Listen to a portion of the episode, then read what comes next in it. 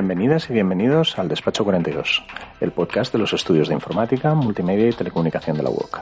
El podcast en el que hablamos de cómo la tecnología cambia la vida de las personas, pero también de cómo somos las personas las que hacemos cambiar la tecnología cada día.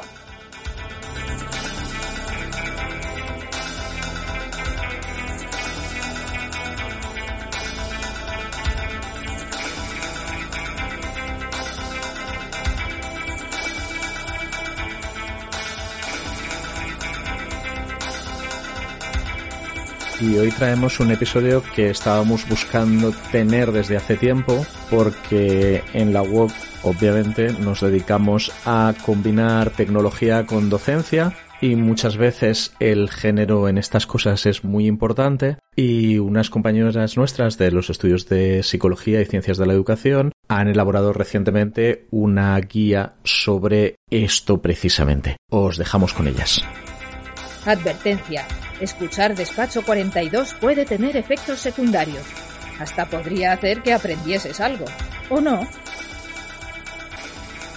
Y hoy nos acompañan, hoy tenemos dos invitadas. Nos acompañan Yolanda García González. Hola Yolanda. Hola, ¿qué tal? Y Miriam Arenas Conejo. Hola. Hola, hola. Y vamos a comenzar, pues como de costumbre, presentando, presentando a las invitadas y cruzando los dedos para que yo no me equivoque mucho. Yolanda García González, que en Twitter la encontráis por Yolanda Ga y Go, eh, Yolanda Ga Go, el Ga entiendo que es de García y el Go que es de González. Exacto. Qué inteligente que eres, César. y Yolanda con I, con I latina, Eh, por muy cierto. importante. Esto sí, porque si no, no la vais a encontrar. Es doctora en pedagogía por la Universidad de Barcelona. Eh, su trayectoria académica ha girado alrededor del campo del diseño del aprendizaje mediado por, mediado por las TIC. Investiga sobre entornos de aprendizaje virtuales, sociales y abiertos, la perspectiva del alumnado y la implicación en el aprendizaje y desarrollo profesional docente en comunidades en red. Es profesora de los estudios de psicología y ciencias de la educación de la UOC, eh, que esto traducido a nuestro entorno quiere decir que vive cuando, cuando íbamos cada día a trabajar, esto hace unos tiempos, vivía al final del pasillo.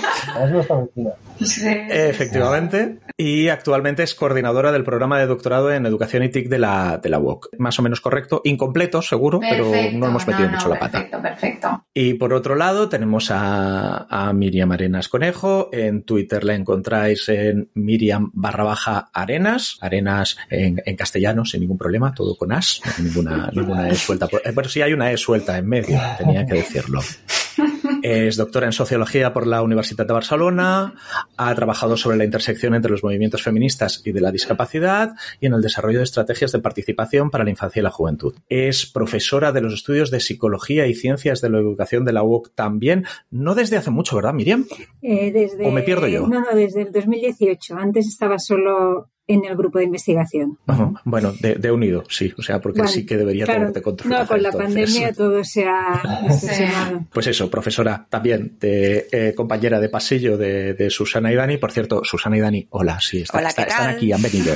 Aquí estamos, aquí estamos. Hola. Eh, que, que venga, que venga Dani, esto es un honor, Yolanda y Miriam, porque últimamente nos hace campaña a la primera, a la primera que puede. Bueno, y además de ser profesora en los estudios de psicología y ciencias de la educación, está vinculada con el grupo de investigación Kernet del IN3, como siempre, habría enlaces a todo en las notas del podcast, y también es profesora asociada de sociología en la Facultad de Educación de la Universidad de Barcelona. Eh, sí, de nuevo, incorre- inco- incompleto pero correcto, ¿sí? Exacto. ¿Y por qué tenemos hoy a Yolanda y a Miriam aquí? Pues las tenemos porque son las coautoras de una de un libro que se llama Guía para una docencia en línea con perspectiva de género que ha editado la Xarxa Vivas de, Univer de Universitats y habrá enlace, o sea, de nuevo, hay enlace al libro en, en las notas del podcast y esto de la perspectiva de género, a nosotros que trabajamos en la en unos estudios que esto del género a veces lo llevamos, bueno, no, en general, lo llevamos tristemente mal, pues esto era un tema que nos, que nos interesaba mucho. Antes de llegar a la perspectiva de género, ¿nos explicáis cómo llegáis a elaborar eh, esta guía para la, para la Xarxa Vivas? A ver, la verdad es que nos, eh, nos autopropusimos para, para elaborarla. la xarxa Vives, a través de la Unidad de Igualdad de la UOC, hizo la, una llamada, digamos, abierta en, en los estudios de psicología y de la educación. Y Miriam por una parte y yo por otra, sin saber que íbamos a coincidir, pues nos autopropusimos para elaborarla entre algunas otras profesoras que finalmente pues bueno, acabaron dejando la, idea, abandonando la idea y nos quedamos Miriam y yo. Y la verdad es que, bueno, yo cuando me propuse ya dije, a ver, me gustaría trabajar con alguien que pudiera complementar, digamos, mis limitaciones o, mi falta de conocimientos en este, en este campo. Y cuando supe que era Miriam, pensé, estupendo, porque me pareció que nos complementábamos a la perfección. Entonces ahora que Miriam diga su versión de los hechos, si quiere. Y, esperemos que coincida. Exacto. Coincide, coincide. Sí, sí. Hubo esta convocatoria y nos presentamos. Yo también un poco con la sensación esta de que a mí me falta la otra pata, más del e-learning. También esto porque no llevo tanto tiempo en la UOC haciendo docencia. Y entonces había trabajado más temas de feminismo y tal. Y entonces nos complementamos bien. Y luego como anécdota siempre cuento que también coincidía que éramos compañeras de despacho, pero no habíamos trabajado nunca antes. Nos conocíamos de compartir mesas y ordenadores y tal. Entonces también ha sido como una oportunidad interesante de pasar de ese conocimiento más de vecinas a, compañeras de, un proyecto. Seguís sonrientes, o sea que entiendo que todo bien, ¿no? Porque, meterse a colaborar en un libro es un reto. Todo perfecto. La verdad es que me hace gracia que digas libro, porque, porque es una guía, pero es tan larga que a nosotras mismas decimos, es que parece un libro y es que es un poco libro realmente. Pero sí, sí, entre nosotros la verdad es que todo, todo súper bien. Yo estoy muy contenta porque la guía ha sido como una oportunidad también para conocernos a este nivel y para eh, empezar una línea de trabajo juntas. Que la idea es que siga, ¿no? De, a partir de la guía. O sea que bien, muy bien, contentas. Como mínimo a, nosotros en los estudios de informática, multimedia y telecomunicación, ya, ya os lo decía y diría que es notorio que los estudios de tecnología tienen el problema este, pues de que eh, no hemos sabido atraer talento femenino como, como deberíamos y que además, pues en ocasiones, pues diría que hacemos, que hacemos mucho o que, o que lo intentamos para, no expulsarlo, pero a veces perdemos, estudiantes por el, camino y luego además las profesiones tecnológicas también expulsan a las, a las tituladas con demasiada frecuencia. Entiendo que uno de los objetivos principales de la guía es que nosotros como docentes tengamos toda una serie de cosas que probablemente no conocemos como deberíamos en cuenta y que no expulsemos a esas a esos estudiantes que nos llegan. Sí. Sí, sí, sí, no, sí, no por ir entrando en materia, yo creo que cuando nosotras nos planteamos, bueno, y cuando llega la, la propuesta de que hagamos la guía, ya desde el principio descartamos un poco la idea de este modelo binario hombres y mujeres, o sea, no nos enfocamos específicamente a que haya más mujeres o menos en determinadas áreas, porque de hecho nuestros campos disciplinarios son bastante feminizados y no significa que se trabaje con perspectiva de género necesariamente. Entonces, eh, sí que fuimos, ya partíamos un poco de esa intuición, pero a medida que íbamos haciendo el trabajo ya vimos que era importante como dejar de lado este modelo más, más binario hombre y mujer, porque a veces también como que reproduce ciertas ideas, ¿no? Y no sé si vosotros os los encontráis en, los, vuestros estudios, ¿no? De que las tecnologías pues no son para las mujeres, ¿no? Las mujeres son más reticentes a participar en los foros. O, y sí que hay muchos estudios, bueno, un poco lo ponemos en la guía, ¿no? Así que hay cierta tradición de, de, de estudios y de investigación que se que miran de analizar como estos diferentes patrones, que a veces intenta vincular determinados estilos de aprendizaje, etcétera, pero al final es como un modelo bastante reduccionista y esto es lo que nos permite luego desde una mirada más, que supongo que luego entraremos más en profundidad, ¿no? Más de la pedagogía feminista, etcétera, lo que hace es decir, bueno, incluso es que si hablamos de mujeres, es que dentro de las mujeres hay tantísima diversidad que, no, que habría que tener muchos otros elementos en cuenta. Entonces, al final, la guía empezó como por esta, este encargo, ¿no? que venía más predeterminado por la Xarxa Vives esta perspectiva de género, pero ya negociamos en que fuera hacia esta visión un poco más, más amplia y nos ha permitido como profundizar mucho más porque si no queda como un poco un callejón muy estrecho si nos quedamos en este modelo más clásico, por decirlo de alguna manera. Entonces, aparecen, van, apareciendo palabras sobre las que tenemos que volver.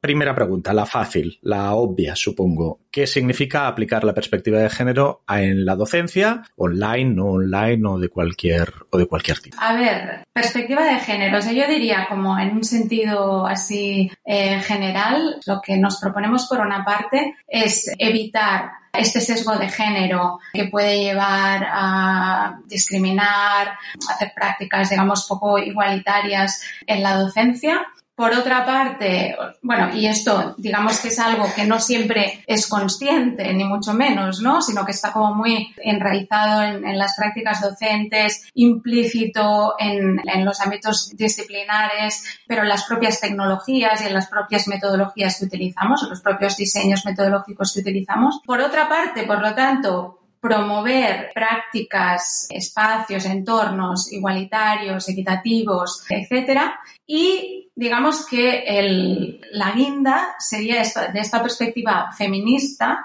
sería añadir como esta dimensión más política, más ideológica, que lo que se plantea es empoderar de alguna manera al, al estudiantado en este caso para ser más crítico y, en último término, digamos, transformar también la, propia práctica, la propia práctica de aprendizaje y luego en el ejercicio de su profesión, pues también, digamos, la, la sociedad, ¿no? Esto ya en términos ya máximos. Pero la guía es sobre docencia en línea, que quiere decir que, imagino que quiere decir que en el momento en que saltamos de hacer la docencia de toda la vida cara a cara en un entorno de una clase universitaria en, en este caso y pasamos a un modelo como el de la UOC, pero que no somos la UOC los, los únicos que hacemos docencia online, eso quiere decir que hay unos cambios y que en algún momento tenemos más sesgos de género, en algún momento se reducen, salimos ganando en general, perdiendo en general o sencillamente es diferente y hay que, y hay que tenerlo en cuenta. También aquí ¿no? volvemos a que no queríamos quedarnos en estos modelos dicotómicos ¿no? de, online, presencial, ¿no? de bueno, malo, tanto en un sitio como en otro. Y sí que un poco que al final, de hecho lo que hablábamos antes del libro, se ha convertido en un libro,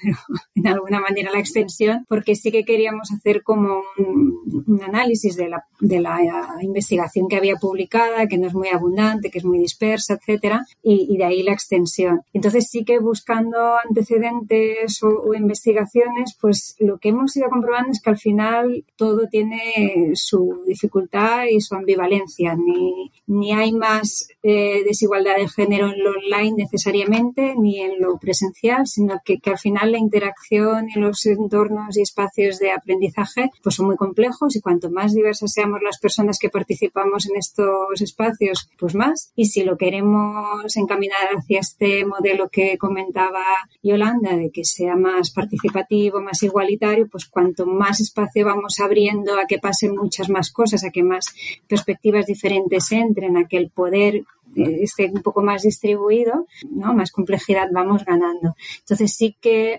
habíamos identificado como algunos elementos quizás más propios del espacio online, que en el presencial también están presentes, ¿no? Pero de otra manera que uno, era el tema de la presencia, cómo construir la presencia tanto del estudiantado como el profesorado, que se articula de forma diferente en un entorno presencial y online, entonces es una vía de análisis. Otro, la, el tema de las brechas de acceso, que entendemos la brecha digital, pero también los espacios físicos tienen problemas de accesibilidad muchas veces, desde barreras arquitectónicas hasta necesidad de tiempo de desplazamiento para poder asistir a determinada actividad y el tema de la visibilidad e invisibilidad, ¿no? que también genera espacios de privilegio, de discriminación, de estigmas y que todo esto se produce tanto en lo digital como en lo presencial, pero en formas un poco diferentes. Además de, del tema de la ubicuidad, tiempo y espacio, pues hace que dinámicas que, que en lo digital quedan un poco más ocultas y que en cambio son visibles en lo online, como sería,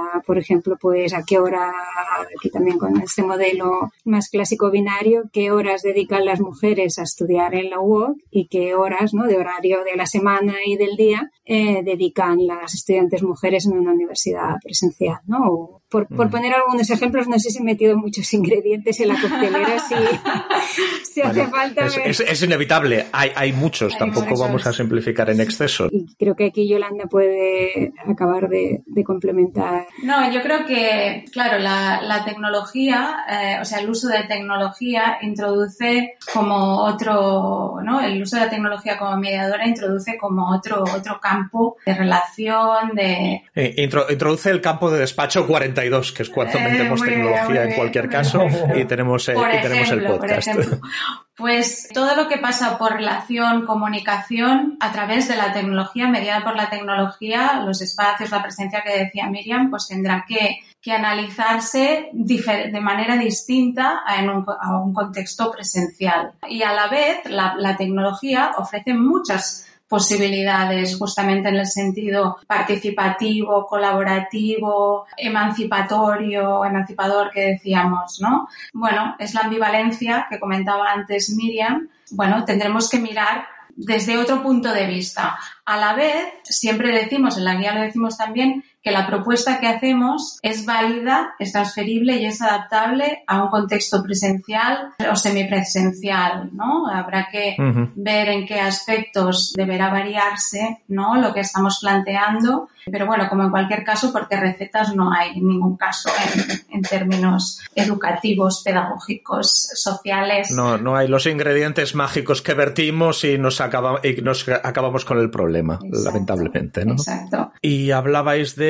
otro punto de vista, nos llevamos la impresión de que ese otro punto de vista tiene que ver bastante con un sintagma que acabáis de utilizar, que es eh, pedagogía, pedagogía feminista. Yo tengo un certificado de aptitud pedagógica obtenido hace muchos años en algún sitio, pero de hecho no sé si puedo decir que sé qué es la pedagogía y cuando le ponemos el, adjetivo eh, feminista me pierdo aún más, confieso reto. Explicar, ¿Nos explicáis qué significa pedagogía feminista? Bueno, para mí fue un, fue un descubrimiento también lo de la pedagogía feminista, debo, admitir, pero nos permitió realmente articular toda la propuesta, añadiéndole después algunas capas más, podríamos decir. La pedagogía feminista surge del, por una parte del movimiento feminista en intersección con la teoría feminista y prácticas docentes ¿no? dentro del, propio del propio movimiento que van articulando, bueno, es como una filosofía de alguna manera, una ideología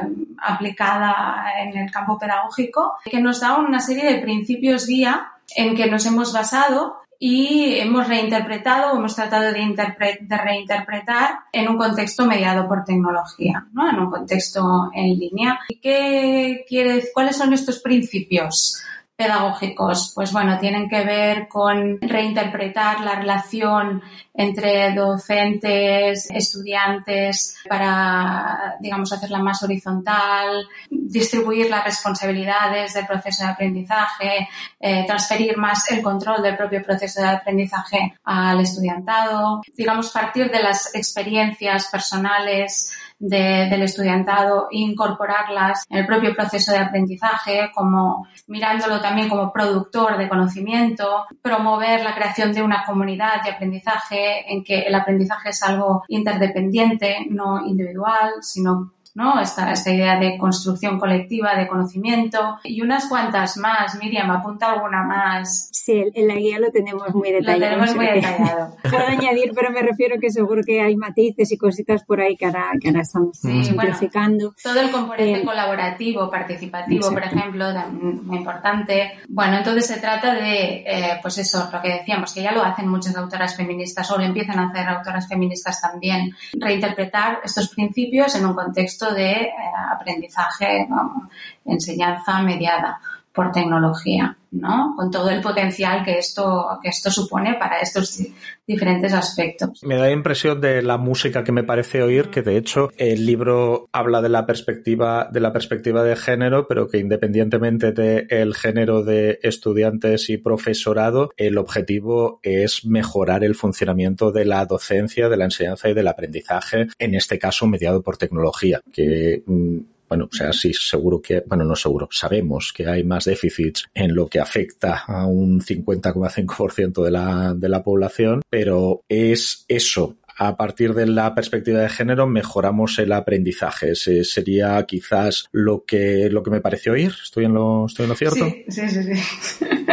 un eslogan perfecto, me parece, ¿no? Para, porque un poco es el, yo creo que, que, esto es importante, ¿no? Entender que no es una acción que beneficia a determinadas personas, tengan la etiqueta que tengan estas personas, sino que es esto que es una voluntad al intentar transformar esta relación educativa a un modelo, pues como decíamos, más colaborativo, más abierto, donde todo el mundo es capaz de poder tener mayor presencia, mayor visibilidad, aportar el propio conocimiento, etcétera. Esto al final, pues beneficia la calidad, creemos nosotras, de. Mm. Sí.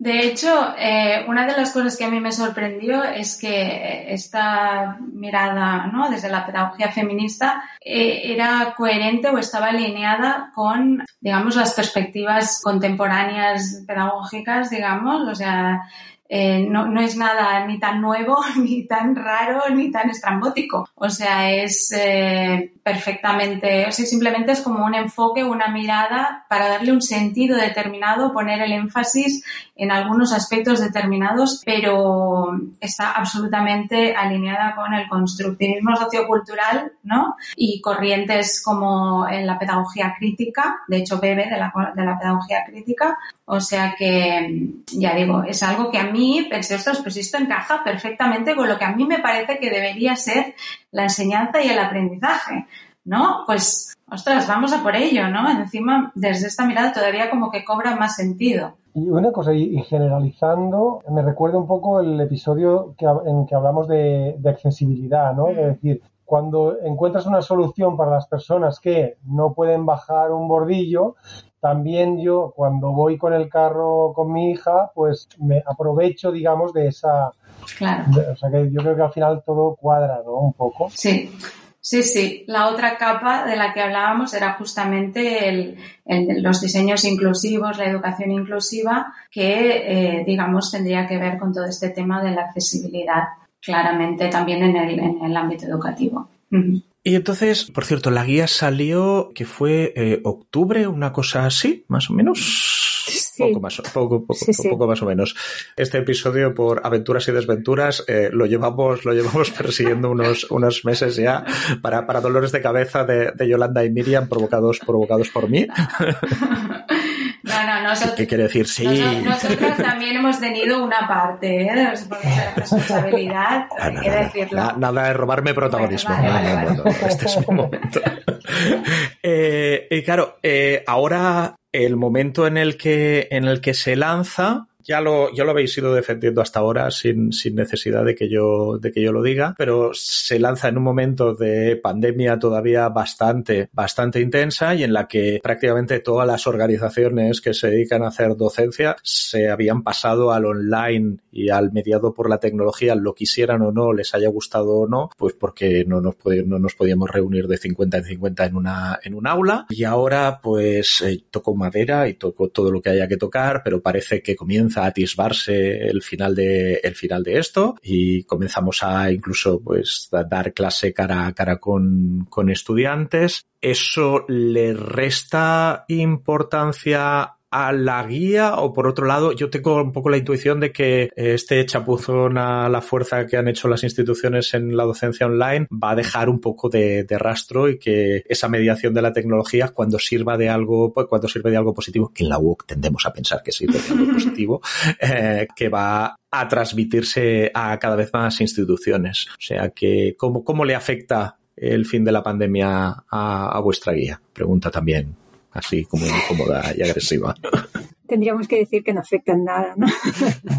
Que- no, en el sentido que, bueno, no lo sé, esto es ahora totalmente improvisado, pero que poco la experiencia seguramente pues ha obligado a que muchas personas se vieran forzadas a usar tecnología y hayan descubierto potencialidades que antes no imaginaban o no encontraban el tiempo o no y ahora haya profesorado pues que trabaja en entornos más presenciales y tenga más interés por incorporar algún tipo de, de, de actividad que implique pues alguna herramienta tecnológica o lo que hablábamos de más estrategias semipresenciales, híbridas. Entonces yo creo que sigue teniendo vigencia. De lo, lo online estaba antes de la pandemia, entonces tampoco, aunque volviéramos al punto de partida, pues y ahí hay una base y yo creo que es eso, que hay gente que, que, se, que se va a animar. Incluso hay gente que también ha tenido como mala experiencia de, de caer en lo online sin tener preparación previa y que ahora quizás tenga un poco como de rechazo provisional, pero justamente en la guía ofrecemos como herramientas mucho más concretas y pautas que pueden ayudar a, a no sufrir en este sentido ¿no? algunos aspectos que, que, sin una preparación lo tecnológico también puede traer, como si no te preparas una clase presencial, pues bueno, todo tiene su, su necesidad de, de, preparación y adaptación. Sí, yo ya decía antes que aparte que la guía es que es, es fácilmente transferible a contextos presenciales, ¿eh? pero yo es que creo que vamos hacia un futuro híbrido. Creo que sería lo más, lo más coherente o lo más o sea, para el uso de las tecnologías que hacemos en la vida en general, me parece que el tránsito entre lo presencial y lo virtual debería hacerse cada vez más fluido, ¿no? Y de hecho, en muchos ámbitos la experiencia eh, de, sobre todo de los más jóvenes, ¿no? Las personas más jóvenes es así.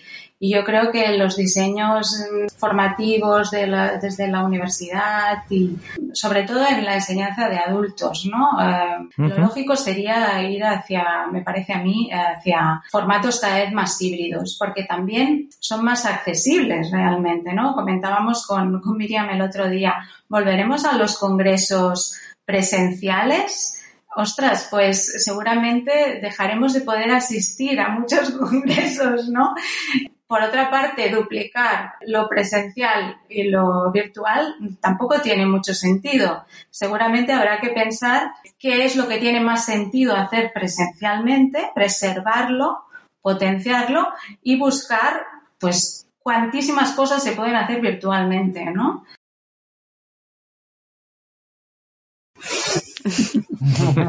Sí. Sí, también me, me, añado, ¿no? A, la, lo que, estás, que, que, estáis diciendo, ¿no? Que sí que vamos a, unos formatos híbridos por muchas razones, ¿no? Porque la, las tecnologías digitales ya son ubicuas y lo serán cada vez más. Entonces, mm. como educamos, educamos para la vida, eh, la tecnología digital ya es parte, bueno, por lo menos en buena mm. parte del planeta de, de nuestro día a día. Entonces es importante un enfoque crítico para usarlas, pero también reclamar desde la pedagogía la, el poder diseñarlas en, en, una medida que sea transformadora, que sea inclusiva, que, mm. bueno, que siga persiguiendo todos aquellos principios pedagógicos que no son absolutamente nuevos, pero siguen siendo válidos eh, y, que nos están cumpliendo, ¿no? Es interesante que vaya por ahí la cosa. Es, bueno, la vida ahora tiene una parte digital y entonces la educación por ahí tiene que pasar. Sí, sí las, las pantallas se han colado en las aulas y, el correo electrónico y el Messenger, y el Messenger, se ha, soy un señor mayor, soy un señor mayor, no pasa nada, no pasa nada. Eh, se han colado en las aulas lo, lo, queramos, lo queramos o no. Esto por lo que hace referencia a docencia universitaria online, pero tenemos otro, otro adjetivo ahí que me gustaría a mí saber hasta qué punto es ese docencia universitaria. Si hablamos, por ejemplo, de formaciones no regladas, que tenemos también episodio de Despacho 42 que habla de, formación, de formación de otro tipo, como que hablamos con, la calle y, y hablamos con, más gente de, esto. Leemos vuestro libro si está, si estamos, por ejemplo, eso, haciendo formación, pues para personas que el sistema ha expulsado previamente, como vimos en algún momento, y que ahora no están en el sistema, en el sistema sistema universitario porque no les hemos dejado. A las formadoras y formadores que, que trabajan en estas cosas, ¿el libro también les va, les va a aportar?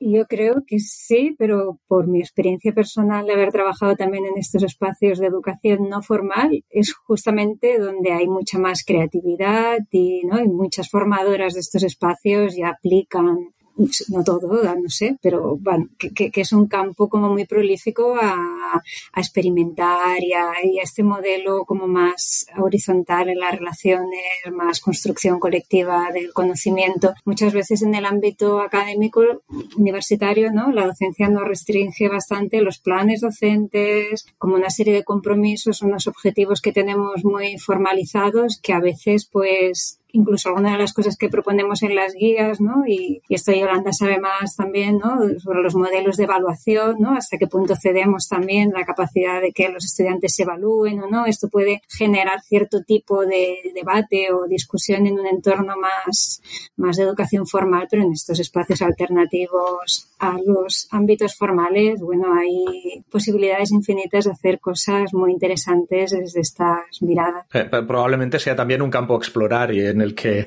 investigar y ver qué se está haciendo para, aprender cómo se está haciendo y llevarlo lo que toque a nuestros entornos. de hecho, en la guía hacemos referencia al ciberfeminismo, por ejemplo, como campo de activismo eh, del que mm, también surgen muchas prácticas que son interesantes para el ámbito formal, evidentemente lo son para ámbitos eh, de educación no formal o informal. Y también reclamamos mucho estos espacios informales.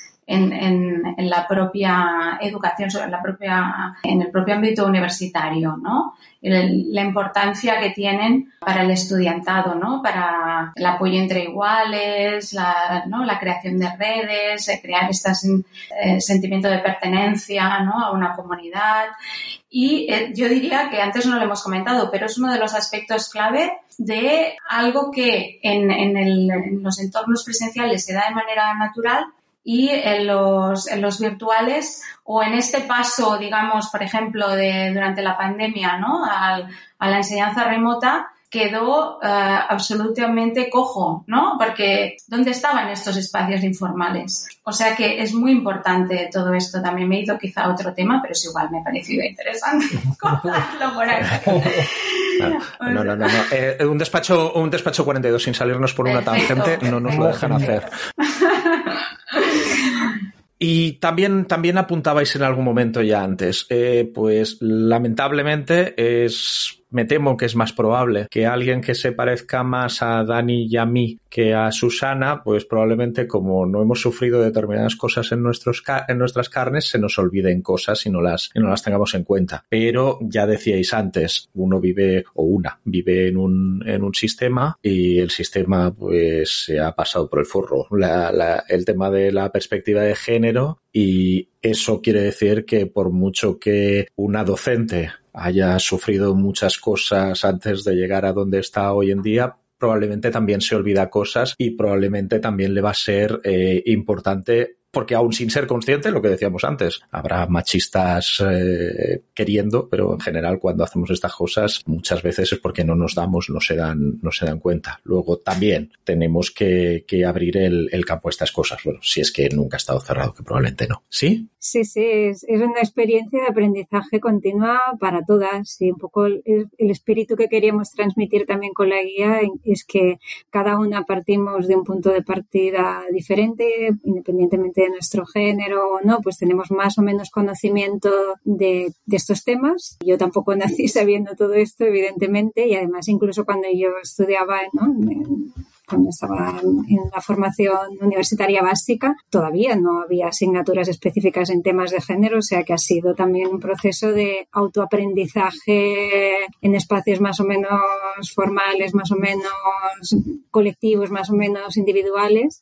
Y, entonces es un recorrido que todas podemos hacer y entonces cada una tiene que ver de dónde parte, qué sabe, qué no, qué es lo que más le motiva y a partir de ahí ir avanzando. Y, y esto para mí en la guía también es importante porque a veces, ¿no? Cuando ahora nos viene la instrucción de que tenemos que incorporar la competencia de género, ¿no? Pues, ostras, ahora, ¿no? Parece que venga, y ahora esto cómo se hace, ¿no? No sé, mi, mi reflexión es que, pues, cada una desde su ámbito de sus asignaturas, pues, y del conocimiento básico o no que tenga, pues que se forme, que lea, que consulte, que busque y a partir de ahí ir construyendo, ir evolucionando y, y no hay más. O sea, mm. es, ir aprendiendo, es desaprendiendo, un poco lo que decías César, ¿no? Que al final todos hemos nacido y crecido en estas sociedades machistas, androcéntricas, etcétera.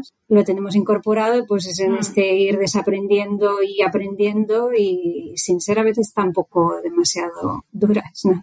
Que, es que venimos con todo esto de nacimiento, hay a veces que hace falta tiempo y práctica y equivocarse. Y, equivocarse y aprovechar el error, aunque suene atópico, no es una de las cosas que también en la guía aparece en distintos momentos, aprovechar el error porque nos vamos a equivocar seguro, todas nos vamos a equivocar y vamos a hacer cosas mal. Y la guía es como una propuesta de, de máximos que toca muchas muchas teclas, ¿no? Planteamos toda una serie de ejes para desde el diseño intervenir y no quiere decir que se tenga que hacer todo ni toda la vez, ni, ni, mucho menos, sino hacer una reflexión inicial, ¿no? De dónde estoy, eh, qué me gustaría o qué podría cambiar, pensando en el contexto que, en el que trabajamos, el tipo de alumnado que tenemos, el tipo de disciplina, eh, nuestros intereses, nuestro, nuestros conocimientos y a partir de ahí decir, bueno, pues voy a empezar por esta cosita, ¿no? Y bueno, ir probando e ir haciendo. O sea, es trabajo, pero bueno, también es motivador, ¿no? Eh, hacer las cosas, cambiar la manera de hacer las cosas puede ser también motivador, ¿no? Y cuestionarse la manera de, no sé, a mí, por ejemplo, me pareció muy motivador poder hacer una docencia más coherente con mi forma de pensar, ¿no? Con mis valores y tal. Bueno, pues creo que es un punto de partida bonito. Siempre lo es, ¿no? Quiero decir, es la parte más divertida del diseño de aprendizajes. Ah, una, por una parte, preguntar al aprendiz que, cómo quiere ser educado o educada y, o revisitar todo tu, tu, recorrido de, de, de, estudiante para ver, ¿no? Que, cómo puedes evitar el efecto talla única. Porque, porque a veces, bueno, claro, eh, en educación tenemos mucha responsabilidad y hay una tendencia a elaborar modelos que puedan funcionar para el mayor número de personas posibles, que es una cosa útil, pero a veces con ese tipo de, de práctica no, nos olvidamos y somos ciegas a, a determinados colectivos mm, o bueno, que además no, solo es el género, ¿no? Son muchísimas componentes, como sabemos, es mucho más complejo. Y creo que estar juntas y preguntarnos cómo, cómo queremos aprender juntas es, es, es, la clave, ¿no? Aunque, claro, obviamente todo el aparato, la gramática escolar y la organización muchas veces lo impiden por un tema de estandarización, de evaluaciones en el sentido de calificaciones, o sea que seguimos, bueno, con los mismos bloqueos que bloquean las pedagogías activas, ¿no? Es esto, es, eh, tampoco esto eh, es nuevo, ¿no? Entonces, básicamente yo me, reconozco mucho en lo que comentabas, Yolanda, de, de, que al final es, lo que te motiva como pedagoga a la hora de, de diseñar entornos que sean, sean placenteros y, donde se pueda vivir bien, ¿no? Más allá. Esto, esto que decía Susana en algún momento ha dicho talla, talla única. O sea, esto también entiendo que en algún momento las, bueno, en múltiples entornos va a haber cosas que estén que sean correctas en un aula de Miriam en los estudios de, de, psicología y ciencias de la educación, pero que no va a ser correcto en un, en un aula de Susana en, por ejemplo, un grado de multimedia. Y ahora le va a tocar un poco recibir a Susana. Eh, y, yo que pensaba que iba a librar, ¿eh? Pero bueno, vale. de hecho, Susana sabe que no, que no se libra nunca. en la, la la Vivas, aparte de tener guías generalistas que, por ejemplo, hablan en el mediado por la tecnología o que hablan del uso del, del lenguaje, también tiene guías específicas, ahí es donde, donde le toca a Susana, y hay toda una serie de guías que a quien sea que haga docencia o que le interese cualquier campo, eh, le animamos a que siga los enlaces y consulte. Y, por ejemplo, claro, a mí me preocupan más las que me quedan más cerca, las que hablan de ingenierías informáticas o las que hablan de multimedia, donde trabajamos. Y esa, eh, esa, esa guía tiene, tiene una autora que no está muy lejos, ¿verdad, Susana? No sé a qué te refieres, yo no sigo. oh, y, si, no está, y si está muy lejos, se llama justo, justo igual que Susana, que Susana Tesconi. Entonces, eh, le vamos a salpicar un poquito, un poquito a Susana. ¿Cómo, cómo, cómo bajamos a estudiar buenas prácticas o a experimentar y atrevernos a equivocarnos en un campo de conocimiento específico, sea la docencia de multimedia, sea la de informática, sea la de matemáticas o sea la de música. ¿Hay, alguna manera de aterrizar esto y darle forma con, con alguna cosa más práctica, a pesar de que eso, que ya decían antes Yolanda y Miriam, no va a haber nunca recetas mm. mágicas. Sí, totalmente de acuerdo con esto, porque este es el, solucionismo, esa palabra que siempre sacamos, que ahora, ahora ya no la tenemos que explicar porque hemos hablado muchas veces de esto. Al final, para la guía de multimedia es, es, seguido un proceso muy similar al que han seguido Miriam y, Yolanda, porque eh, al final se trata de encontrar ejemplos y prácticas rompedoras, digamos, como puede ser el, el ciberfeminismo o la pedagogía feministas y conectarla con el temario, lo que se supone que se tiene que dar, ¿no? Los contenidos y todas aquellas competencias que el mundo laboral pide para titulaciones como pueden, que son más concretas y más, bueno, más que concretas son como más vinculadas a la profesión, como puede ser la de, de ingeniería multimedia y ampliar las miradas, ¿no? O sea, superar lo que estábamos diciendo, el, la talla única en diseño, por ejemplo, de experiencia de usuario. No pensar que ya no, no diseñamos para un usuario con O eh, que normalmente es un nombre caucásico, WASP, etcétera, etcétera, sino que diseñamos y enseñamos a nuestros estudiantes, a nuestras estudiantes a, a, diseñar para el mayor número de personas, con, teniendo en cuenta la diferencia. Y entonces, ¿qué pasa? Que el mundo académico y también el mundo de la investigación, que a mí una cosa que me chocó bastante, que pensaba, venga, ahora me meto a hacer una buena review y encuentro un montón de cosas. Y no, no. Entonces, claro, ¿cómo lo hacemos? Aquí, aquí apunto que Yolanda y Miriam han comenzado a mover la, cabeza hacia un lado y hacia el otro diciendo no, para nada. Sí que hay, pero mm, digamos que hay mucha más riqueza fuera del mundo académico. Entonces, todas aquellas prácticas del mundo de diseño de software libre, las comunidades de desarrollo, todas las prácticas de reivindicación ciberfeministas son las que realmente a mí personalmente me han ayudado a configurar esta guía. Y la idea aquí es apropiarse de la tecnología, ¿no? No, no comprarme un, algo que ya está diseñado para, para alguien que no, que, que tiene características muy diferentes a las mías y ver qué puedo hacer yo para para modificarla de forma que me sea útil y que en la, en la que yo me reconozca. ¿no? Normalmente esto pasa en el mundo del arte digital, en las comunidades ciberfeministas, en los grupos de desarrollo de software libre, etcétera, etcétera. O sea, no, no, en los hack labs, en los makerspace, en los movimientos. Entonces ahí, bueno, donde ya se asume una actitud más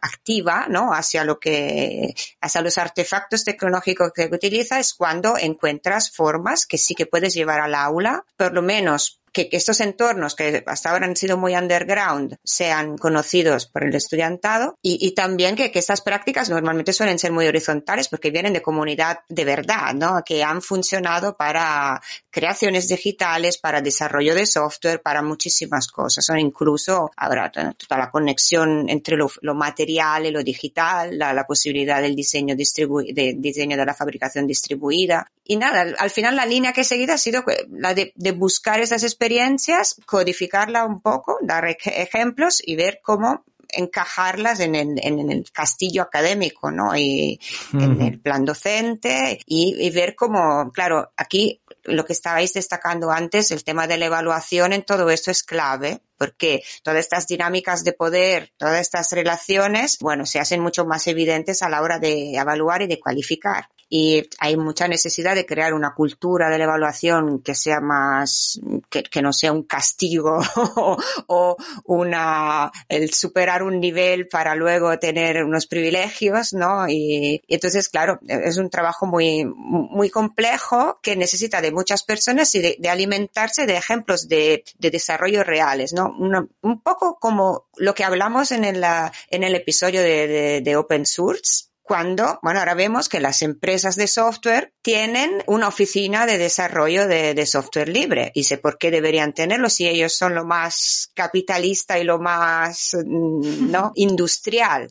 Porque evidentemente eh, estos procesos fomentan la, la innovación de una forma más efectiva, más participativa y pueden llegar a muchas más personas, ¿no? Entonces, haciendo así, bueno, tratado de hackear un poco todo, todo esto y llevar el underground al mundo académico, que es una cosa que a mí me gusta mucho, porque todos esos entornos informales de los que estábamos hablando eh, antes, ¿no? Que dice, ahora, ¿dónde está todo esto informal eh, en el mundo online. Mm. En el mundo digital sí que existe, porque existen comunidades, etcétera, pero en el online presencial síncrono es ya más difícil. Y una de las preguntas que siempre se me ocurren es cómo se ocupa una universidad online. Y siempre ah. pienso, porque, en mi experiencia personal, ocupar una universidad ha sido un grande momento de aprendizaje de muchísimas cosas que no he aprendido por canales formales. Eh, pero en un entorno online, ¿esto cómo se hace? Eh, y nada, no tengo respuesta, obviamente, pero si hago otro doctorado, al igual no es ideas, Susana, no es ideas. Hack the University, ¿no? Es, como... Eh, en, el, en el despacho virtual del señor director de estudio. que sería el primero que se apunta, yo creo, ¿eh? Pero bueno. Yo, yo, me apunto a investigar esto, ¿eh? Susana, sí, sí, sí.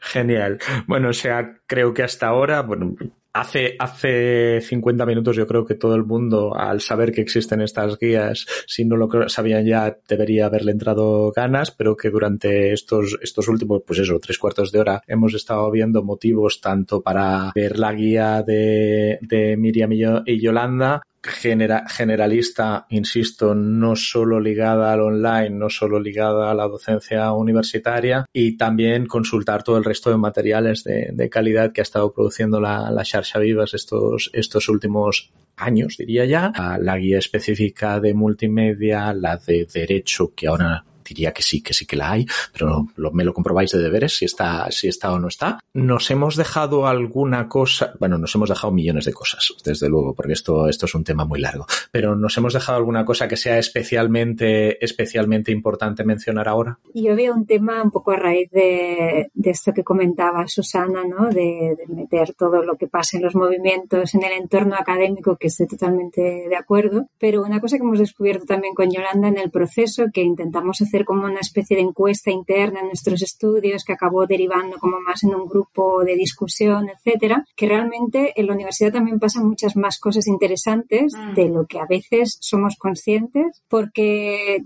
y para mí tiene que ver también con que la docencia es una cosa feminizada, infravalorada, no cuenta en los currículums, o cuenta lo básico, pero no este tipo ¿no? de acción de innovación, de transformación. Y entonces, como que cada uno en su chiringuito va como haciendo ensayos, pruebas, lo que puede. y de repente te pones a hablar con otras profes y dices, pero ostras, qué ideas tan chulas y por qué no tenemos un espacio para compartir esto, por qué no se publica, porque no necesariamente ya en publicación académica, sino por qué no hay un repositorio, un espacio para, no sé, para compartir, para, para aprender unas de otras, para, y, un poco, ¿no? Con esta idea de qué pena que, que, cuando buscas cosas publicadas a nivel de investigación y de prácticas, que poquito hay, en cambio, cuantísimas horas de esfuerzo y de ilusión ha puesto mucha, muchas profes también en su práctica habitual y que en cambio le damos muy, muy poco valor y, que seguramente los estudiantes lo están disfrutando de alguna manera y todo esto está teniendo sus impactos y sus, y sus efectos positivos a muchos niveles, pero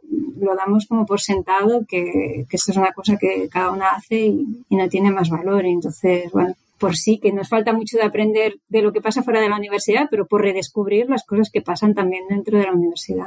Estos son, son unos deberes que nos, han, que nos ha puesto Miriam para hacer antes de que volvamos sobre este tema y las volvamos a, y las volvamos a, invitar, que esperemos que, que, os dejéis volver a atracar en el, en el futuro. Sí, ha puesto cara de puma.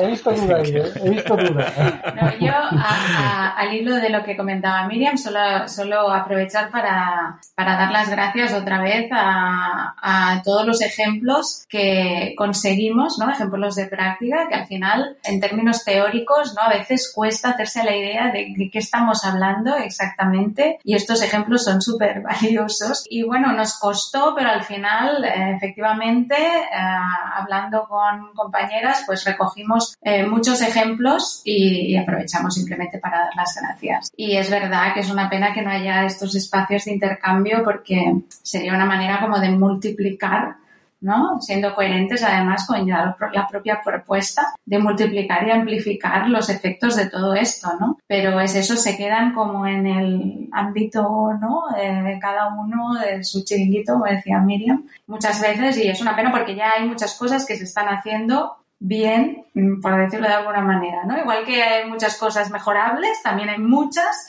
que ya se están haciendo bien, ¿no? Pues eso, dejamos ahí el reto, el reto de a ver cómo recogemos y visibilizamos todas, todas esas experiencias, a ver si aprendemos entre, entre todas y entre, y entre todos. Si os parece, lo dejamos aquí porque, como siempre, me van a pegar por cómo nos, cómo nos, cómo nos alargamos a pesar de la, de la eh, eh, importancia y de lo interesante del, del tema. Eh, muchísimas gracias, Yolanda. Muchísimas gracias, Miriam. Y hasta la próxima. Igualmente. Muchas gracias por la invitación.